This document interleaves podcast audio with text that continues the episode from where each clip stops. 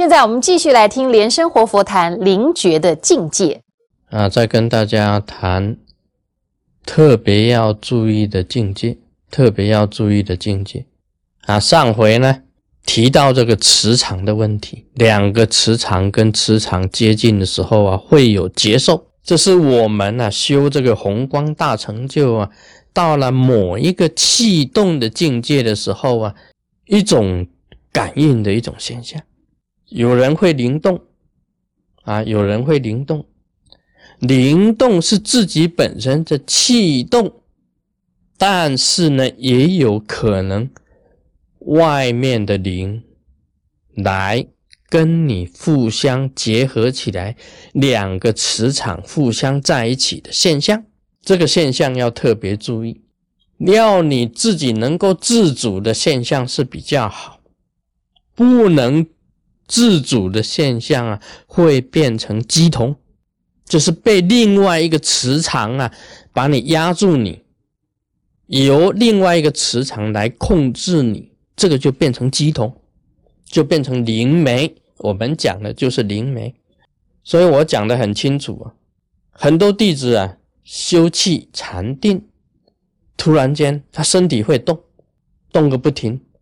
前仰后伏、解手印，都这个时候会产生出来，这个都是气动的现象。有的弟子啊，就开始问事啊，问是什么问呢？啊，我明天呢考试几分？啊，考试会考几分？会及格吗？他就哦，会会及格啊。他这个突然间呢，明天考试会及格吗？哇，糟糕，要认真一点。会不会有这种现象？会，这个开始问世的开始，就这样子，点头表示是，摇头表示不是。这个你要测啊，要心放空，没有自我的意识，有其他的灵啊，磁场进到你的身体来给你做倒影是可以，但是。在这当中啊，也有过错，也有过患在里面，也是相当危险。七指神算，手伸出来，指头跳动啊，点来点去，点来点去，点来，这是自动。这个是七指神算，也是气动灵动的一种。其他的磁场来控制你的指头。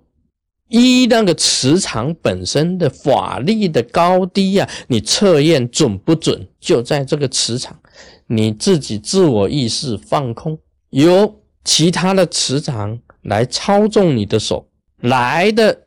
假如它灵力很高的话，很准确；来的是小灵啊，小灵很能力不高的这个神啊。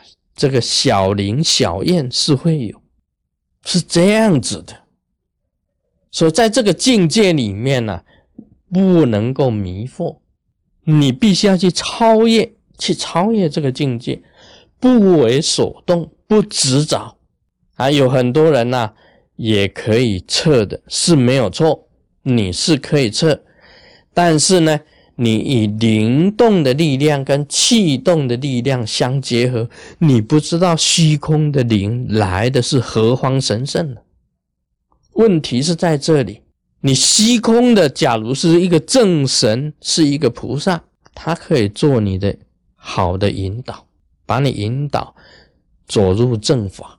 假如虚空的灵啊来的是天魔呢，那你就会变成天魔的点心。会搞成精神失常，会倒气，会一切都崩溃，整个人都崩溃，神志不清。所以在这个修行当中啊，你必须要很谨慎。在这一段时间之内，这种境界产生啊，应该是可喜，也是可忧，也是可忧。来的是善神还无所谓，来的是灵鬼呢，来的是鬼呢，也是一个麻烦。好，我们修行人呐，一般来讲起来啊，修宏光大成就啊，不要跟什么鬼打交道，只是大家和平共处，和平共处。你自己定力不够，你跟鬼打交道啊，大家知道后果的。那么你跟天魔打交道，你都不知道他是天魔。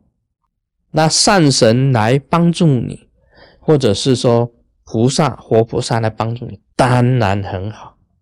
假如不是呢，怎么办呢？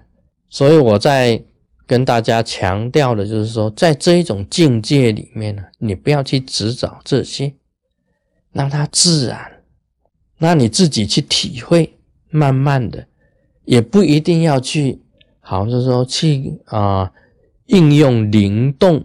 跟磁场、跟磁场的方法去做一种推测，因为推测这些事情呢，很容易进去的，进到里面了你就出不来。